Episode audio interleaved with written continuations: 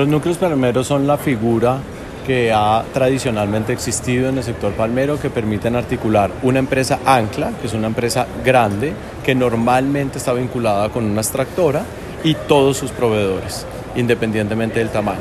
La forma como se articula ese trabajo tiene que ver, por un lado, con la provisión de servicios de asistencia técnica a los productores, de esa manera les ayudan a resolver problemas sanitarios, de productividad, de manejo del cultivo, y por otro lado, la relación comercial.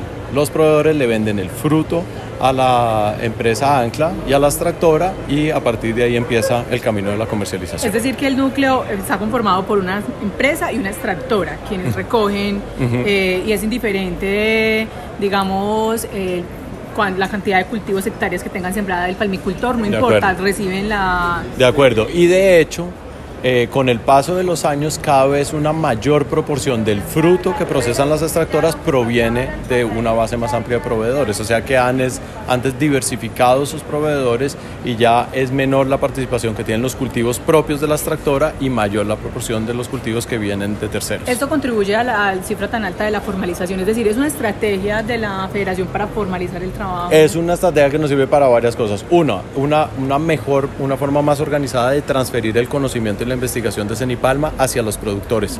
Se transfiere al núcleo y el núcleo lo transfiere a los productores. Ah. Entonces eso acerca la relación productor-extractora y nos asegura a nosotros que transferimos adecuadamente nuestro conocimiento. Y también ayuda al tema comercial fundamentalmente, y es que el productor siempre tiene cerca una extractora que le compra su fruto y de ahí en adelante empieza la cadena. Es decir, que antes de yo producir, por ejemplo, ya puedo garantizar que me van a comprar mi, mi Hay casos en que la relación es de ese estilo. Antes de empezar a sembrar ya hay un vínculo con una extractora.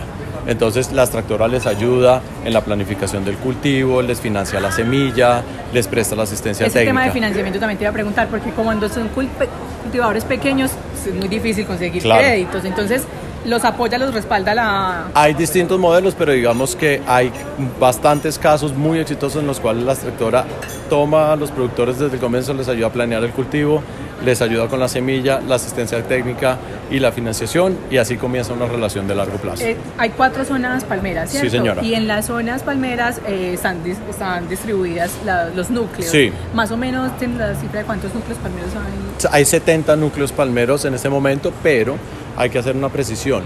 En la zona oriental, que es a donde menos hay presencia de pequeños productores, el funcionamiento de los núcleos es un poquito diferente.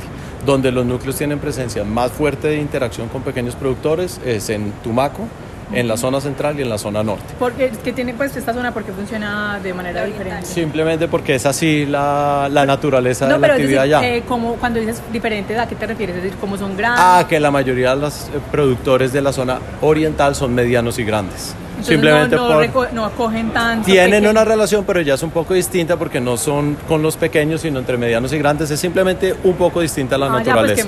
¿Y cuántos hay en la zona oriental? Núcleos exactamente tendría que darte ahorita el dato porque no me lo sé de memoria. Bueno, pero entonces ya, eso, es lo que que era el núcleo, listo.